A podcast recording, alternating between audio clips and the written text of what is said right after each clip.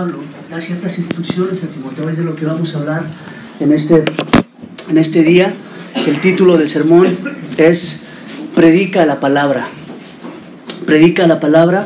El punto principal es que el apóstol Pablo entendía que la forma en que la gente no se desviara de la verdad era a través de la palabra, a través de la sana, de la sana doctrina. he tomado tres puntos Primer punto es el encargo de Pablo a Timoteo a predicar la palabra. Segundo punto, los motivos para predicar la palabra. Y tercer punto, instrucciones personales a, Timoteo para, para llevar a cabo esta gran encomienda. El texto es en segunda de Timoteo, capítulo 4, del versículo 1 al 5. Vamos a leer, luego los primeros dos Leemos todos eh, del 3 al 5. Y dice la escritura, te encarezco delante de Dios y del Señor Jesucristo, que juzgará a los vivos y a los muertos en su manifestación y en su reino.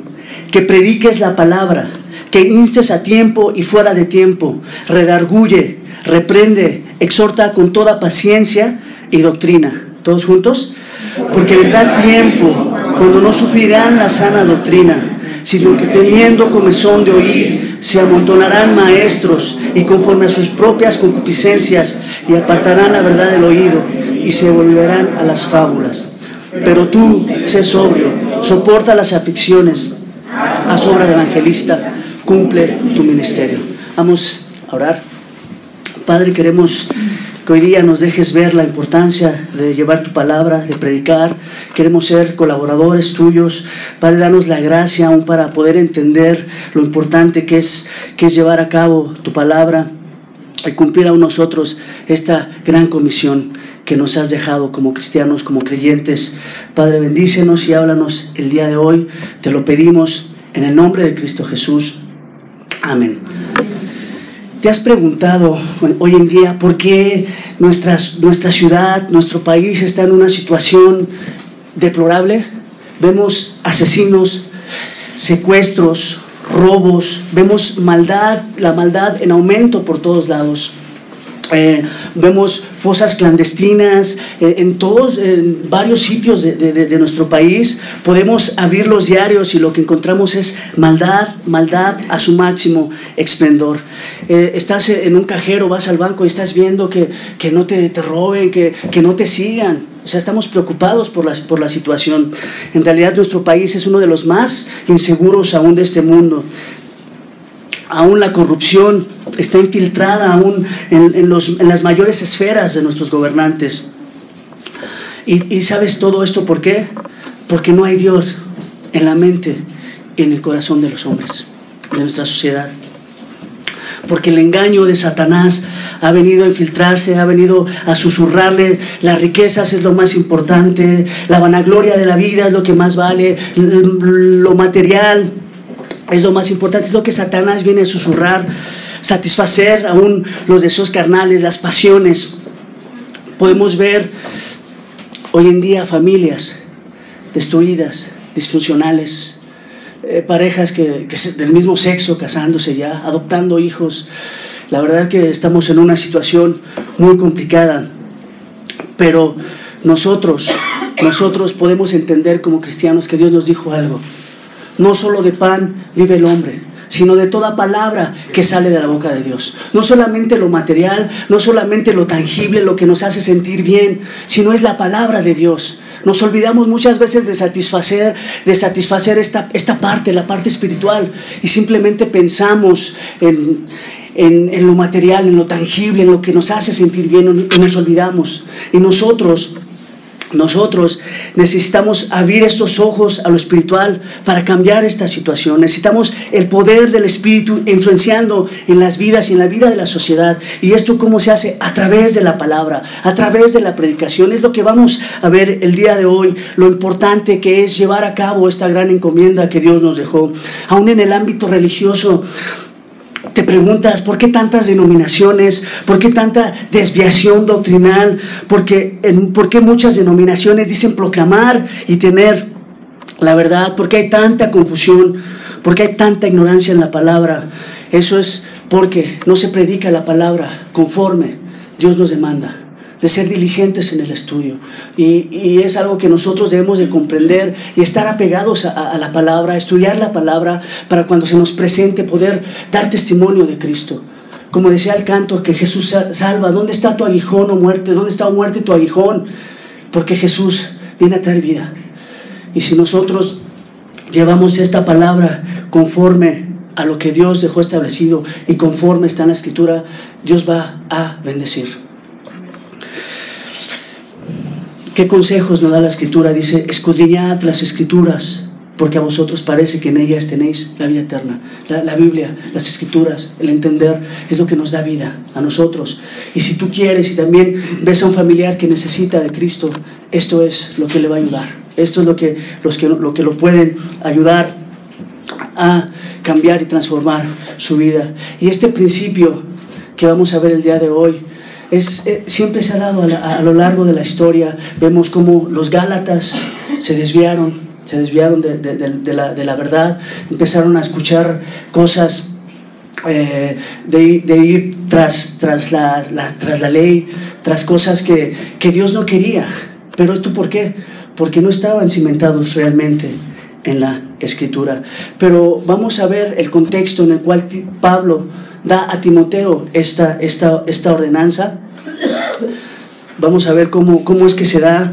Es el apóstol Pablo el que escribe esta carta a su hijo en la fe, Timoteo. Pablo escribe la epístola poco antes de su martirio en el año 67 después de Cristo.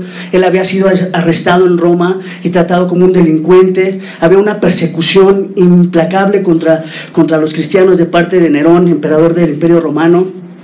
Eh, él estaba encarcelado, él ya no tenía eh, opción de salir, entonces le dice esto a Timoteo, en 2 de Timoteo capítulo 4, versículo del 6 al 8. Vamos a ver lo que le dice. Porque yo ya estoy para ser sacrificado y el tiempo de mi partida está cercano. He peleado la buena batalla, he acabado la, la carrera, he guardado la fe. Por lo demás, me está guardada la corona de justicia, la cual me dará el Señor juez justo en aquel día. Y no solo a mí, sino también a todos los que aman su venida. Lo que le estaba diciendo Pablo a Timoteo, le dijo, mira, yo ya peleé la buena batalla. Yo no fui rebelde a la visión celestial.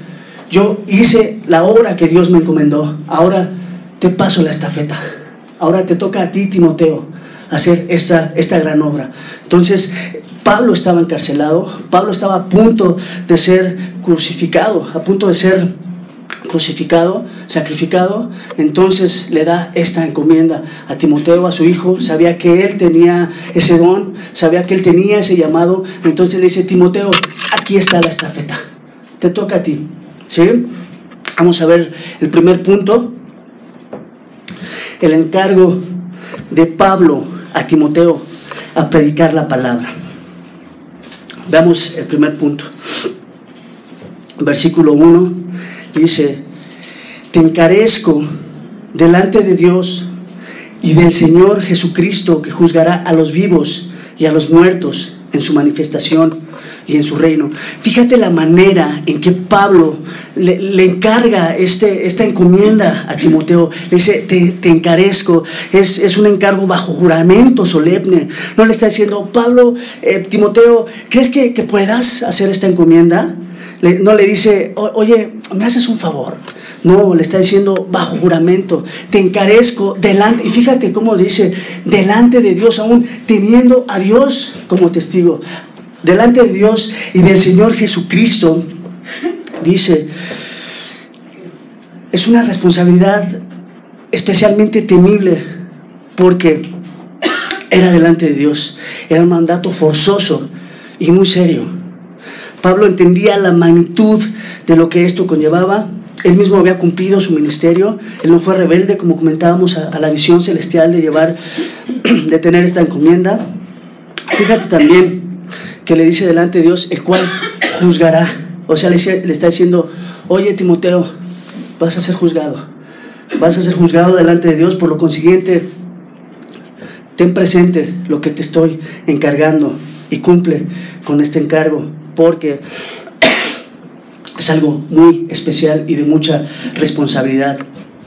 Le dice, el que juzgará a los vivos y a los muertos, dice, dice el texto, eh, a los que estemos en esta vida cuando Él se manifieste en su segunda venida y en su reino que se llevará a cabo en la tierra, y a los que están muertos se los juzgará. Entonces también, pero fíjate, aquí dice, en el versículo 2, aquí le da la encomienda, le da la, la, la, la estafeta, le dice que predique este encargo, que prediques la palabra, que instes a tiempo y fuera de tiempo, redarguye, reprende, exhorta con toda paciencia y doctrina. Fíjate, predique, ese es el primer imperativo que le da, la primera orden que le da, es de proclamar públicamente, dar a conocer, como lo hizo Noé, el pregonero de justicia, como lo hizo Juan el Bautista, arrepentíos y creed porque el reino se ha acercado, decía Juan el Bautista. Eh, también Juan el Bautista les, les, exponía y les llevaba a Cristo, le decía, miren aquí el Cordero de Dios que quita el pecado del mundo. Juan el Bautista tenía esta también esta gran encomienda. Y aún el mismo Pablo, Pablo sabía de lo que se trataba este, este ministerio de predicar las buenas nuevas a los abatidos. La palabra. Pablo se refiere a toda la escritura, no solamente a, cosas, eh, a bendiciones, a cosas para bien, no, dice toda la escritura, la verdad completa revelada, no se refiere solamente a una porción, como Pablo dijo a los ancianos de Mileto en Hechos 20, porque no he rehusado de anunciaros todo el consejo de Dios. O sea, le, está diciendo, Timoteo, tienes que predicar toda la escritura para que la gente pueda entender y para que la gente tenga realmente un fundamento firme y todo el consejo de Dios. Por eso la palabra debe ser expuesta fielmente. Un predicador no puede predicar o enseñar, más bien no debería, sino, sino protege cuidadosamente esta verdad. Vamos a ver otra instrucción que le da eh, Pablo a Timoteo, 2 Timoteo 2.15.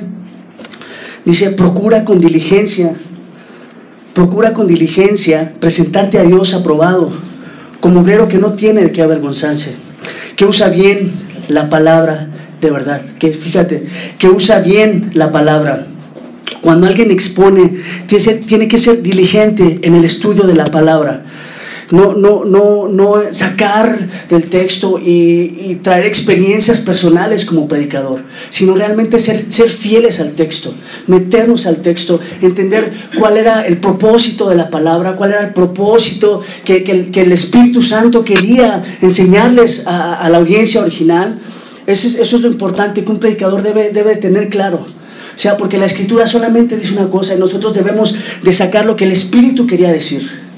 No, no queremos interpretar como nosotros queramos, sino ir a la escritura, echarnos un clavado en ella, ver lo que, lo que el Espíritu quiso decir, la problemática que se estaba viviendo, entonces sacar eso y decir, Dios quiso decir esto y decir realmente poder decir, esta es palabra de Dios, este es el propósito de Dios, no son los propósitos del movimiento, no son los propósitos del hombre, del predicador, no, esta es palabra de Dios. Eso es lo importante y que todo predicador y en todo púlpito se debe tener bien claro la responsabilidad que se tiene cuando se expone la palabra. ¿Por qué? Porque hay muchas almas que pueden salir dañadas cuando no se hace esto correctamente. Entonces esto le dice el apóstol Pablo, predica la palabra, pero predícala como debe de predicarse, como está escrito, en su contexto lo que el Espíritu quiso dar a entender en ese, en ese momento. No hablar simplemente de experiencias personales o hacer a la Biblia decir lo que uno quiere que diga, torcer los textos y sacarlos de contexto para sostener un argumento. Pablo estaba dándole este encargo a Timoteo, sabía que Timoteo era diligente, dice, sé que desde pequeño conoces las escrituras, sabía que era un hombre de fe, la fe que había habitado en su madre, en su madre Eunice, en su abuela Eunice, en su madre Loida, sabía que él, esa fe que, que, había, que habían tenido su abuela y su madre también habitaba en él. Entonces le da esta encomienda. Pablo entendía la forma en que la gente no se desviara de la verdad, era solamente a través de la palabra y de la sana doctrina versículo 2 dice la escritura, que prediques la palabra, que instes a tiempo y fuera de tiempo. Redarguye, reprende, exhorta con toda paciencia y doctrina. Dice que instes, le está diciendo que presentes la palabra, que estés preparado para presentar defensa, de dar las buenas nuevas exponer la palabra, el, imperativo es una orden de alerta, conlleva la idea de, urgencia, de, estar listo en todo momento, como un soldado antes de ir a la guerra ya está listo en el momento oportuno que se dé la oportunidad, ahí está preparado para, exponer, para dar, para exponer las buenas nuevas de salvación. Es algo que, que significa la palabra instes como un vigía que está atento ante cualquier circunstancia, alerta ante cualquier amenaza de un intruso. Jeremías, el profeta, decía, había en mi corazón un fuego ardiente metido en, mis huesos. ¿De qué? De proclamar, de llevar, de, en el momento indicado, decirle, mira, esta es tu respuesta a lo que tienes, al problema que tú tienes. Mira, la respuesta es Cristo es lo que nosotros como cristianos debemos estar atentos, ¿no? Jeremías decía, hay en mí un fuego ardiente. El apóstol Pablo decía, porque me es impuesta necesidad de hablar, de exponer, de llevar a la gente a Cristo, de exponer el Evangelio, que es lo que transforma el, alma, que es lo que necesitamos hoy en día. porque vemos nuestra sociedad tan, tan mal? Porque no hay Dios en, en la vida del hombre. Y nosotros tenemos esa, esa palabra para llevarla. Entonces necesitamos estar preparados. Y fíjate lo que oraba el apóstol Pablo en Efesios 3. Decía que habite Cristo en los corazones de los creyentes. Que habite Cristo. ¿Por qué? ¿Qué pasa cuando habita Cristo? Cuando habita Cristo en el corazón del creyente. Cuando habita Cristo. ¿Qué quieres hablar? Las palabras de Cristo. Dice la escritura que de la abundancia del corazón habla la boca. Y cuando tú tienes a Cristo en tu corazón, cuando abunda Cristo, quieres glorificar a Cristo, quieres exaltar a Cristo, quieres hablar de Cristo. Entonces, esto, esto es importante que, que el apóstol Pablo oraba para que tuvieran a Cristo en sus corazones. ¿Qué significa a tiempo? es cuando se debe llevar a cabo esta encomienda que le fue dada, ¿verdad?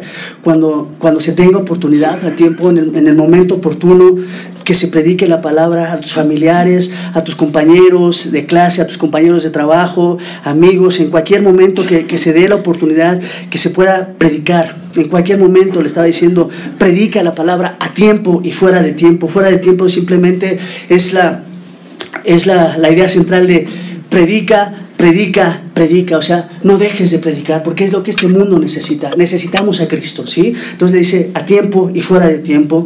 Le da también aquí cómo, cómo debe de, predicarlo, ¿verdad? Eh, dice que redarguyendo,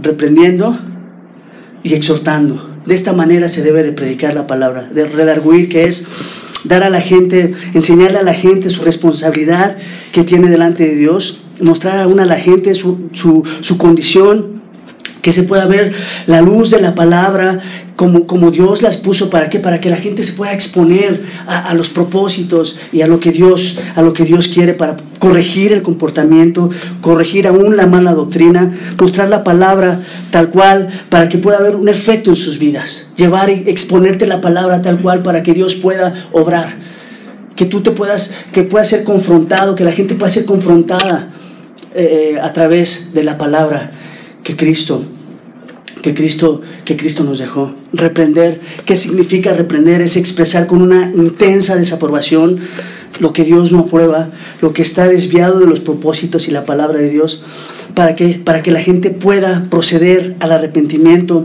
El, el, el redarguir nos habla de mostrar la palabra tal cual. ¿Para qué? Para que la gente pueda realmente entender y poder proceder al arrepentimiento. Vamos a ver un ejemplo en la escritura, cómo, cómo estos tres puntos se dan y, y, y, la gente puede decir, sí es cierto, yo soy ese, yo estoy mal. Por eso dice, exhorta y también exhortar. El último punto significa infundir ánimo, consolar, suplicar, explicarles el perdón de Dios, mostrar el amor de Dios, la misericordia, eh, decir, mira, no importa lo que hayas hecho, Dios está dispuesto a perdonar si tú confiesas y te apartas de tu maldad. Dios quiere perdonar, es algo importante. No simplemente dejar, oye, estás mal, no, mira, Dios es tu respuesta, pero Él quiere perdonarte, Él quiere transformarte, Él quiere darte vida, quiere que tú camines con Él. ¿Sí?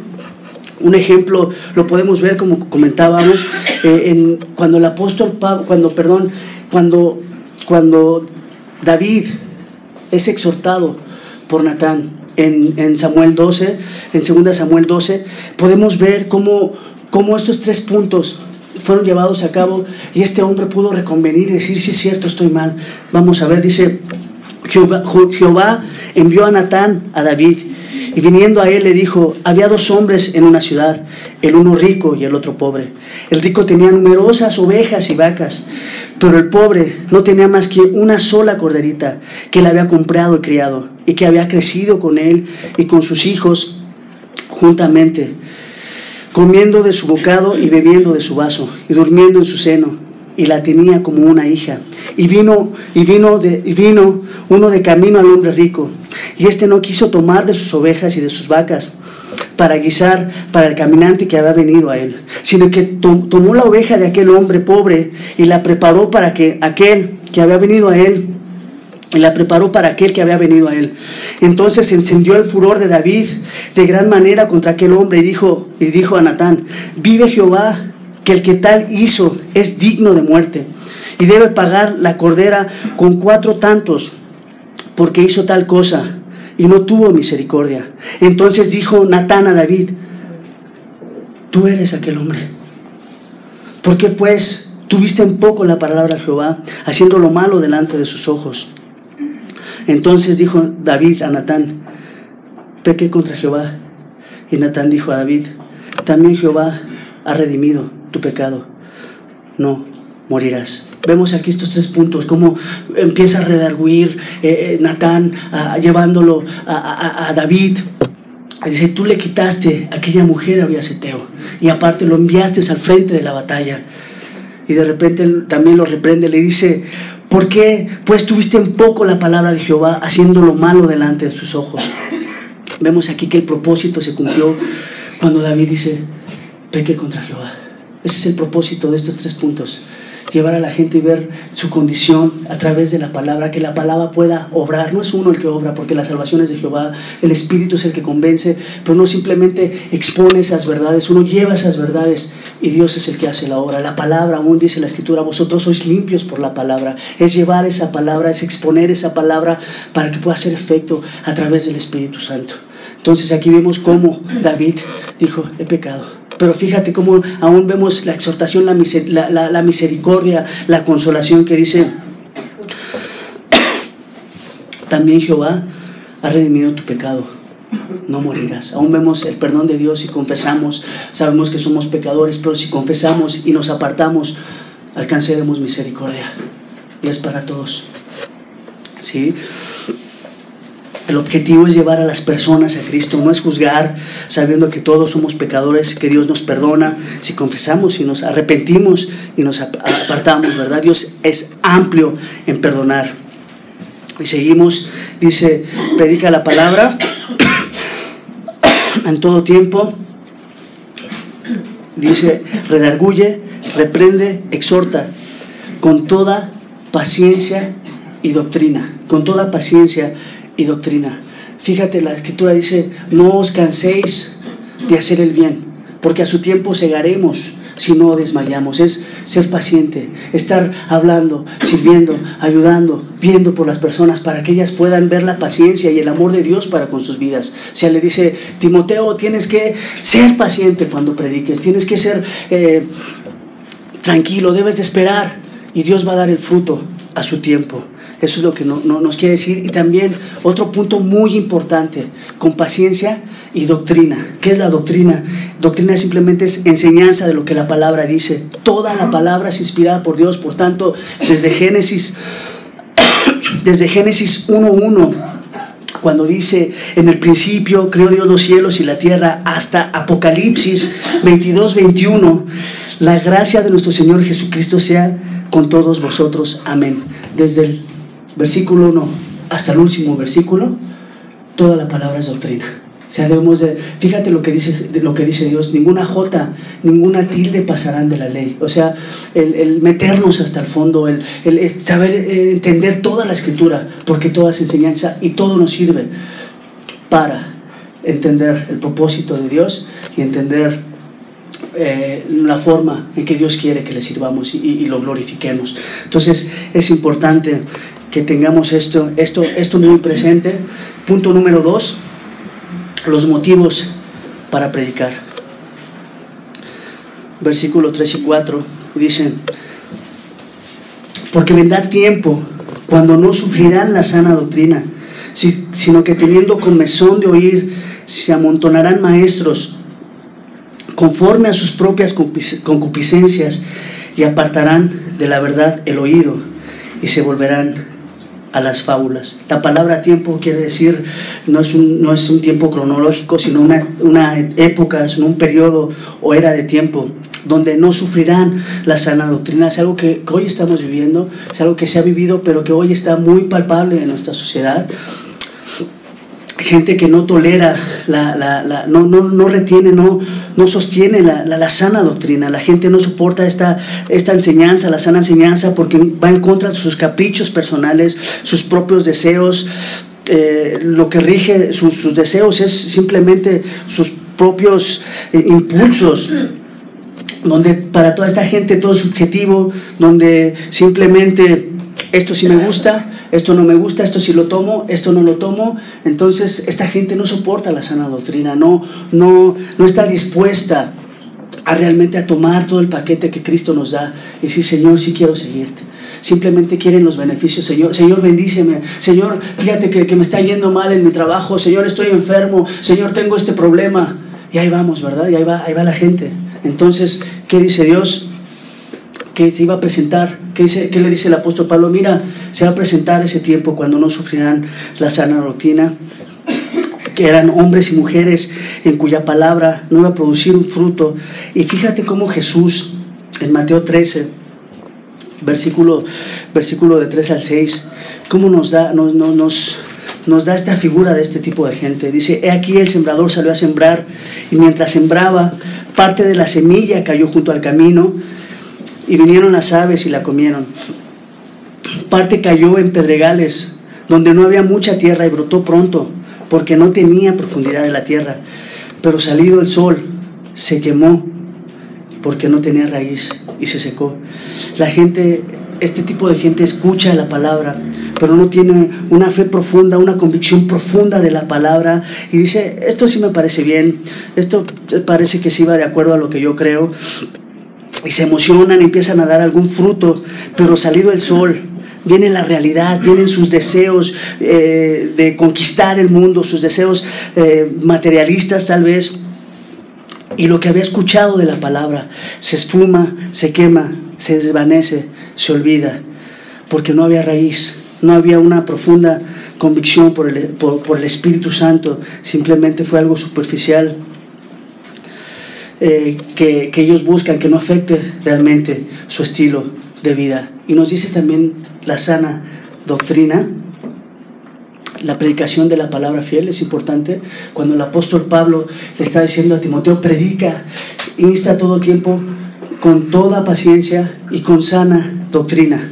La predicación fiel, como estamos hablando, es muy importante porque no sabemos cuánto se daña la gente cuando la palabra no es predicada. La gente es llevada al degolladero. La gente sufre. La gente se pierde. ¿Por qué? Porque no hay una doctrina completa, simplemente es parcial, simplemente eh, eh, hablan lo que, lo que viene de su corazón de estos hombres y no, y no se predica una palabra fiel a la escritura, una palabra apegada a los propósitos de Dios. Y le dice él esta instrucción, la sana doctrina. Es, importante que tú entiendas y que nosotros podamos entender que la sana doctrina es muy importante. ¿Por qué? Porque un predicador, cuando está exponiendo la palabra, la escritura dice que nosotros como audiencia tenemos que ser hacedores de la palabra. Y si el, el, hombre que está aquí está llevándote a un error, ¿qué vas a vivir tú? Vas a vivir el error, vas a ser lastimado, vas a ser dañado, Entonces por esta situación, eh, eh, Pablo le dice a Timoteo, predica la sana doctrina porque es muy importante, muy importante este punto que entendamos. Dice, dice la escritura en 2 Timoteo 1.3, 2 Timoteo 1.3, retén la forma de las sanas palabras que oíste en la fe y amor es en Cristo Jesús. Fíjate, aquí dice otra vez, retén, hace mucho hincapié, retén la sana palabra, guarda la salud espiritual para crecer en la gracia de Dios, para que podamos realmente vivir y ver esa gloria de Dios en nuestras vidas y no ser aún lastimados. Fíjate lo que está diciendo ahí. ¿Qué pasa cuando no hay una sana doctrina? Cuando la palabra no es predicada como dice la escritura, cuando no se es fiel al texto, cuando hay injerencia del hombre, cuando el hombre impone en el texto lo que él quiere, cuando la, malinterpreta la palabra, puede causar mucho daño, como mencionábamos, por, por esta situación que nosotros creemos y decimos, sí, esa es palabra de Dios. Sí, es, es, que el pastor está hablando de la palabra de Dios, es que sacó unos textos, pero realmente cuando no se aplican eh, en, en, en, su contexto y lo sacan de contexto, puede llevar a la gente a un peligro. Familias destruidas completamente por ello. ¿Por qué? Porque los predicadores dicen, es que nosotros creemos en esta doctrina y nosotros vamos a pegar a esa doctrina y, y tuercen el texto para que vaya acuerdo a lo que ellos creen. Y entonces la gente ahí es dañada. Por eso hace mucho hincapié el apóstol Pablo, predica la sana doctrina. Predica lo que te fue dicho, como yo te lo enseñé, lo que oíste de mí. Eso quiero que encargues a otros hombres también a que prediquen. La importancia de, esta palabra que puede dañar a la gente que que no, que no tiene esa convicción, pero también aún a la gente que va con todo su corazón y, esta gente que, que, dice yo quiero caminar con Dios, yo quiero dar todo a Cristo. Y entonces viene gente que no, que no, que no tiene una sana doctrina, vienen, vienen lugares donde no se predica una sana doctrina. ¿Y qué pasa? Esta gente es lastimada también, como no tienes idea. Dan, dejan toda su vida y dicen, mira, aquí está toda mi vida, Señor. Y esos pastores se aprovechan de ello, se aprovechan de esa situación y las familias salen destrozadas. Salen, pero muy mal.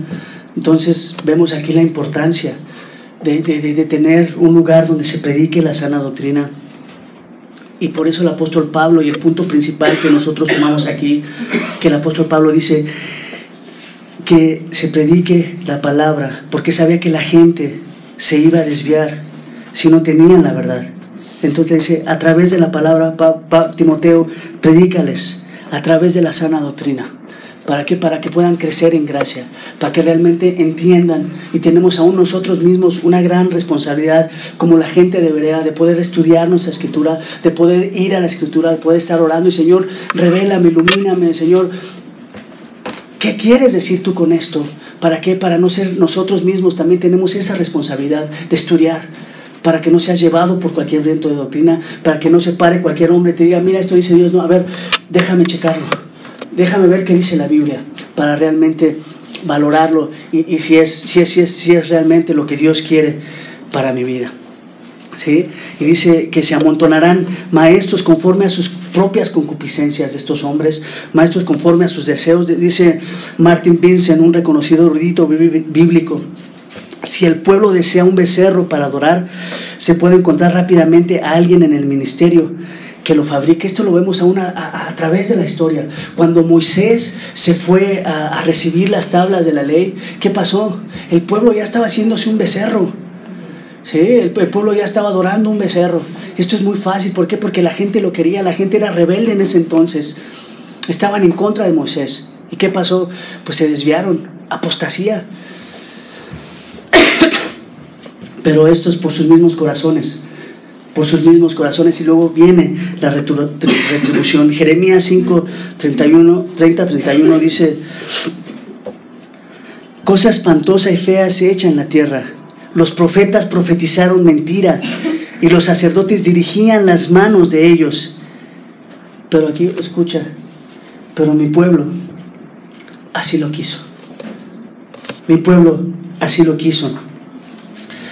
Fíjate cómo hay hombres que predican muy suavemente o que se apartan de la escritura, pero ¿por qué?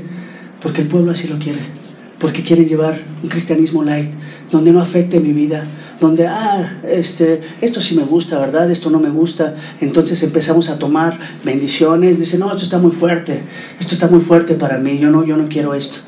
Entonces aquí vemos, porque mi pueblo así lo quiso, vemos también en, en Ezequiel, dice, en Ezequiel 33, 31, 32, dice, y vendrán a ti como viene el pueblo, y estarán delante de ti como pueblo mío, y oirán tus palabras, y no las pondrán por obra. Antes hacen halagos con sus bocas y el corazón de ellos anda en pos de su avaricia. He aquí que tú eres a ellos como cantor de amores, hermoso de voz y que canta bien. Y oirán tus palabras, pero no las pondrán por obras. ¿Qué está diciendo aquí? Este profeta al parecer era un buen orador, cautivador, eh, que, a las personas les gustaba oír puramente por su capacidad oratoria, pero rechazaban completamente lo que él tenía que decir, porque, porque en pos de sus deseos, de sus concupiscencias, solo les importa el sentirse bien, no están interesados en escuchar la verdad, sino en escuchar novedades, al ver que ¿Qué me puede servir de esto? ¿O qué me gusta y qué tomo, qué no tomo? Muchas personas se agolpan hoy en día ante pastores que ofrecen bendiciones de Dios y, y quieren la salvación, pero sin el arrepentimiento de ellos. Quieren a un Salvador, como mencionaba en un principio, hermano Miguel, quieren a un Salvador, pero no lo aceptan como su Señor. No quieren que gobierne la palabra de Dios sus vidas, sino que gobierne sus deseos y sus concupiscencias. Se amontonarán maestros que apartarán de la verdad el oído. La mente y el corazón de quienes rechazan la verdad de Dios se desconecta de Dios. Cuando la verdad de Dios se rechaza conscientemente, la verdad de Satanás se acepta inevitablemente. Cuando tú rechazas el consejo de Dios, cuando tú dices, ay, eso, eso lo veo muy duro, eso, eso, no, no, no creo que Dios te pida eso. Rechazamos a Dios y aceptamos inevitablemente el consejo de Satanás. Es algo que debemos de tener claro. Y dice la escritura en 2 de Timoteo 4, versículo, versículo 4, capítulo 4, en los cuales el Dios de este siglo cegó el entendimiento de los incrédulos para que no les resplandezca la luz del Evangelio de la gloria de Cristo, el cual es la imagen de Dios. Por, estas, por esta misma causa vemos tantas iglesias separadas de la verdad. Vemos una gran cantidad de maestros e iglesias de todos sabores, de todos colores. A ver qué te gusta. ¿Te gustan los puritanos? ¿Te gusta sentirte espiritual? ¿Te gusta sentirte más light, más relajado? Entonces hay para todos. Hay diversas eh, denominaciones, ¿verdad? ¿Por qué? Porque conforme a sus, a sus concupiscencias, conforme a sus deseos, es que aceptan ah, eh, o asisten a determinada iglesia.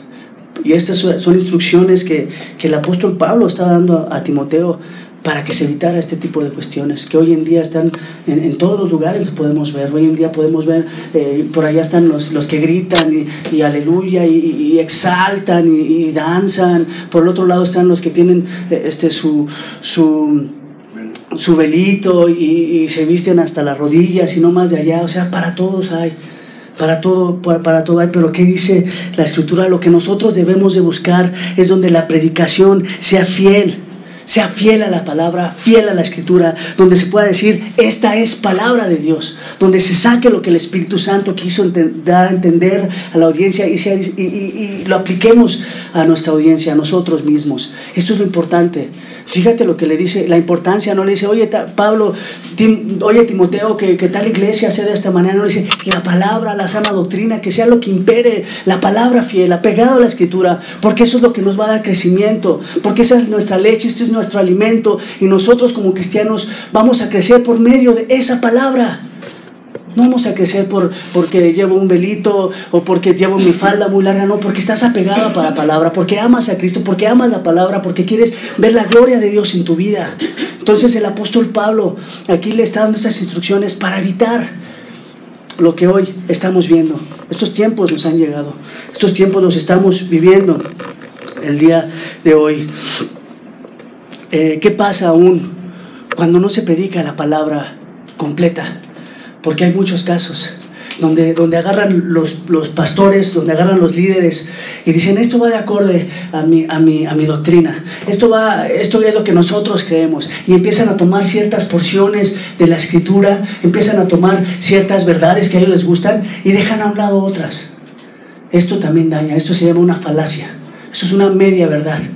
¿Sí? Y esto lo vemos mucho también. Dicen, ay, sí, no, sí, es, que, es que se habla la palabra, sí, pero solo se recargan de un lado solo agarran ciertos pasajes, ciertos textos que a ellos les agradan y de ahí nada más predican eso. Y no exponen, por eso la, importancia de una predicación expositiva de lo que estamos hablando, texto por texto, versículo por versículo, eh, argumento por argumento, para exponer completamente el consejo de Dios. Y puedes decir, mira, esta es palabra de Dios, no saltándote textos, no saltándote versículos y aplicando solamente un texto, agarro un texto de acá, agarro un texto de allá, y entonces hago decir a la Biblia lo que yo quiero decir.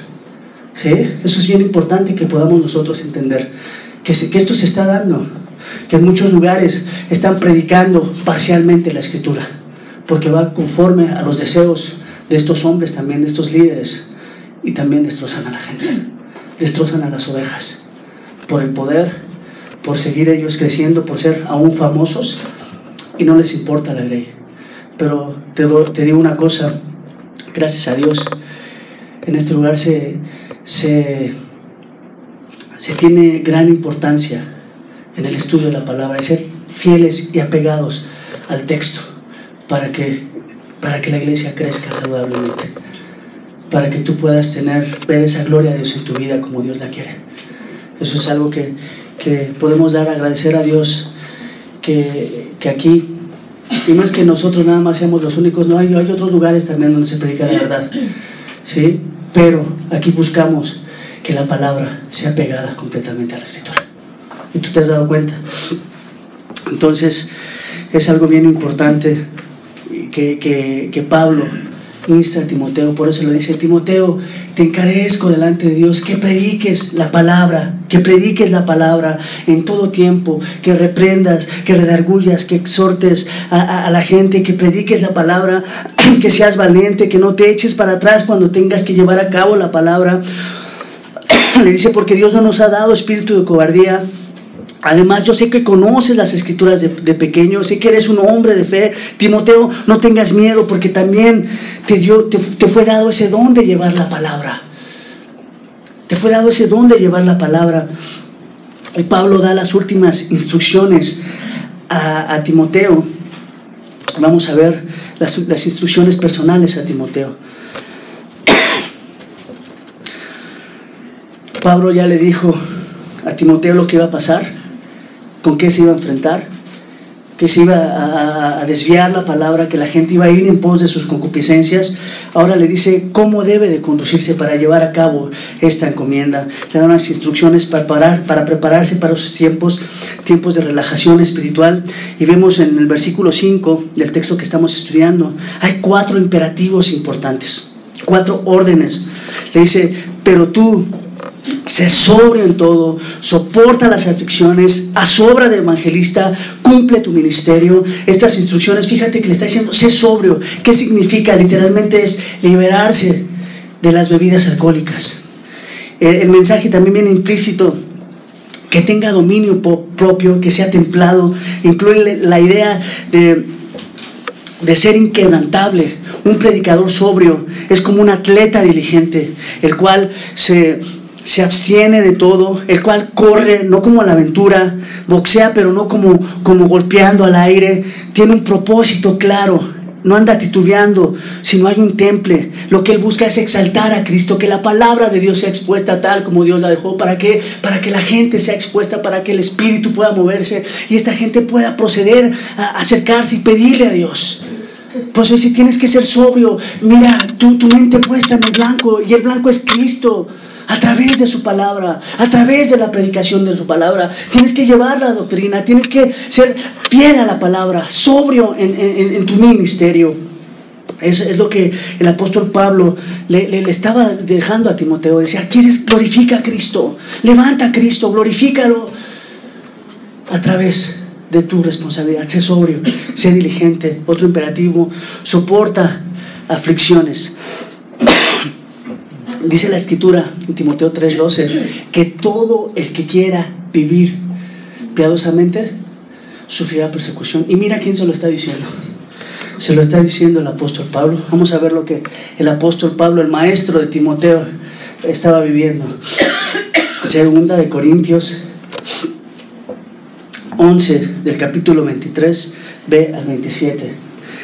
En azotes sin número, en cárceles, en peligro de muerte, en peligro de muertes, dice más adelante, de los judíos cinco, azot, cinco veces he, recibido 40 azotes menos uno. O sea, el apóstol Pablo había sido azotado, tres veces había sido azotado con varas, una vez apedreado en naufragios, en, en desvelos, en, camino, en, camino, de muchos peligros, de ríos, de peligros de ladrones, peligros de los de la nación, aún de los mismos judíos que estaban en contra de lo que el apóstol Pablo estaba predicando, peligros de gentiles, peligros de los de, los de la ciudad, peligros en el desierto, hermano, o sea, peligros, peligros. Le dice, mira, Timoteo, tienes que estar preparado para el ministerio porque esto no es sencillo, porque iba a venir una una, serie de problemas que iban a ir en contra de tus ministerios, pero dice, Timoteo, prepárate, Timoteo, está atento a lo que, a lo que tienes que hacer. No seas cobarde, le decía, no seas cobarde. Sí, dice, dice en, un comentario John MacArthur, dice, un ministerio, un ministerio sin dolor es un ministerio superficial y sin fruto. O sea, Timoteo, prepárate porque van a venir muchas pruebas, porque, porque van a venir muchas cuestiones adversas, pero glorifica a Cristo. Pero levanta el nombre de Cristo. Sé fiel a la palabra. Otra instrucción que le da es cumple tu ministerio. Pablo, Pablo tenía el ministerio de predicar, de ser maestro, pastor. Pablo decía, he peleado la buena batalla, he guardado la fe. Timoteo, ahora es tu turno. Como Pablo ha dicho, como Pablo había dicho, no fui rebelde a la visión celestial. Ahora te toca a ti, Timoteo, poner las manos en el arado. Diciéndole, Pablo, aquí está la estafeta, cumple tu ministerio. Yo estoy pronto a ser crucificado, pero Timoteo, es tu turno. Es tu turno de, llevar a cabo esta encomienda. ¿Y qué, decimos, qué podemos decir nosotros? Dice, nada más este es para, este, este ministerio es para Timoteo, para los líderes, para el pastor. No, este ministerio es para todos nosotros los que hemos creído en Cristo Jesús. Tenemos la gran comisión, no así la gran opción, la gran comisión de llevar esa palabra, de entender qué, es lo que nos salva, lo que nos da una vida nueva, lo que nos, lo que nos deja ver ese, amor y esa gloria de Dios. Ese es el Evangelio que tú y yo debemos de llevar para que Dios pueda actuar en nuestros seres, para que Dios pueda actuar en nuestros seres queridos, en la gente que nosotros queremos llevar esa palabra a toda esta ciudad perdida. ¿Cuánta gente hay allá afuera que no conoce de Dios? que está necesitada, que está pidiendo a gritos, necesito ayuda, que están diciendo, eh, miren, eh, no lo he buscado por todos lados, he buscado tal vez en alcohólicos, en neuróticos, he buscado por acá, por allá y no encuentro la salida. Y la palabra, lo que tú tienes es lo que a ellos les va a servir. Lo que necesitamos es a Cristo en la vida del hombre, en tu vida, para transformar. Lo que nos hace diferente es Cristo. Y eso, eso lo tienes tú. Tú puedes llevar a cabo esa, esa encomienda. No necesitas ser un líder, un erudito y decir, a ver, vamos a hablar de teología, vamos a hablar de, de, hermenéutica, de exégesis. No, vamos a hablar de Cristo. Porque eso es esa es la respuesta que necesita la humanidad. Eso es lo que necesitamos para que, para que podamos tener vida en Cristo Jesús. Tenemos un ejemplo en la, mujer samaritana, como esta mujer no era una erudita en Biblia, no era una experta en, teología, era una mujer común y corriente, la mujer samaritana. Y vamos a ver cuando Jesús se encuentra con ella sacando agua del pozo, le dice, cualquiera que viviere de esta agua volverá a tener sed, mas el que viviere del agua que yo le daré no tendrá sed jamás sino que el agua que yo le daré será en, él una fuente de agua que salte para vida eterna. La mujer le dijo, Señor, dame esa agua para que no tenga yo sed, ni venga aquí a sacarla. Jesús le dijo, ve llama a tu marido y ven acá. La mujer le dijo, no tengo marido. Jesús le dijo, bien has dicho, no tienes marido, porque cinco maridos has tenido y el que ahora tienes no es tu marido. Y le dijo la mujer, esto has dicho con verdad. Vemos ahora Juan 4, 25. Juan 4, 25. Le dijo la mujer, sé que ha de venir el Mesías llamado el Cristo. Cuando Él venga nos declarará todas las cosas. Jesús le dijo, yo soy el que habla contigo. Entonces la mujer dejó su cántaro y fue a la ciudad y dijo a los hombres, fíjate, fue esta mujer apenas había encontrado con Jesús y ¿qué fue lo primero que hizo? Dice, fue a su ciudad, fue con los hombres. Cuando tuvo luego, luego ese encuentro con Jesús, dice, fue, fue con los hombres, dijo, venid, venid y ved a un hombre que me ha dicho todo cuanto he hecho. ¿No será este el Cristo? Los llevó a estos hombres a que escucharan a Cristo. Con ese simple encuentro que tuvo con Jesús, ella, ella no era una, una dirigente de Israel, ni era una... ni era alguien importante, simplemente era una mujer que había tenido un encuentro con Cristo, fue y habló y les dijo, miren, parece que este es el Cristo. Y entonces estos fueron también a ver a Cristo. ¿sí? Salieron entonces, salieron de la ciudad y vinieron a él. Y muchos de los samaritanos que ella, de aquella ciudad creyeron en él por la palabra de, de la mujer. Creyeron en él por la palabra de la mujer. Esta mujer simplemente, ven, este es el Cristo, tuvo un encuentro con él y aquella gente creyó. Así de sencillamente, así de sencillo. Eh, entonces vinieron los samaritanos a él y le rogaron que se quedase con ellos y, y se quedó allí dos días. Esta mujer lo que hizo fue llevarlos a los pies de Cristo. Esta mujer no era una gran experta en la palabra y tal vez tú digas, ah, pero es que esta mujer, eh, pues el que le estaba hablando era Jesús, era Dios el que le estaba, el que salió a su encuentro. Oye, pero te hago una pregunta, ¿cuántas veces te ha hablado Dios aquí? ¿Cuántas veces te ha hablado Dios? Entonces, Dios también te ha hablado a ti, ¿verdad? Entonces tú tienes que decirle a la gente, ¿verdad? Lo que Dios ha hecho contigo, lo que has entendido de parte de Dios. Y, eso es lo que, lo que la gente quiere escuchar. Quiere escuchar de, de Cristo. Tal vez tú no tengas mucha experiencia, ¿verdad? Pero mira con esas pocas palabras como, como Dios le decía a Gedeón, ve con estas tus pocas fuerzas, porque la obra yo la voy a hacer. La obra es de Cristo, de Dios, como en el caso de la mujer samaritana, o tal vez digas, es que yo ya estoy cansado, llevo tantos años en el ministerio. Déjame decirte una cosa, Dios quiere que renueves tus fuerzas. Dios quiere renovarte, quiere darte una nueva y, profunda oportunidad de, estar con Él, de renovar, de crecer de, quitar ese, esa apatía que tal vez tienes y ya tienes mucho tiempo. Si es que ya estoy cansado, es que siempre es lo mismo. No, mira, Dios quiere que renueves tus fuerzas.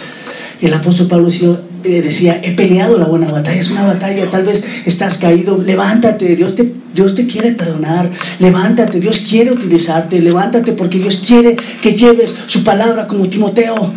Timoteo, levántate, porque Dios quiere utilizar aquí aquel que esté dispuesto a, llevar estas buenas nuevas. Le dice otro imperativo también, haz obra de, evangelista.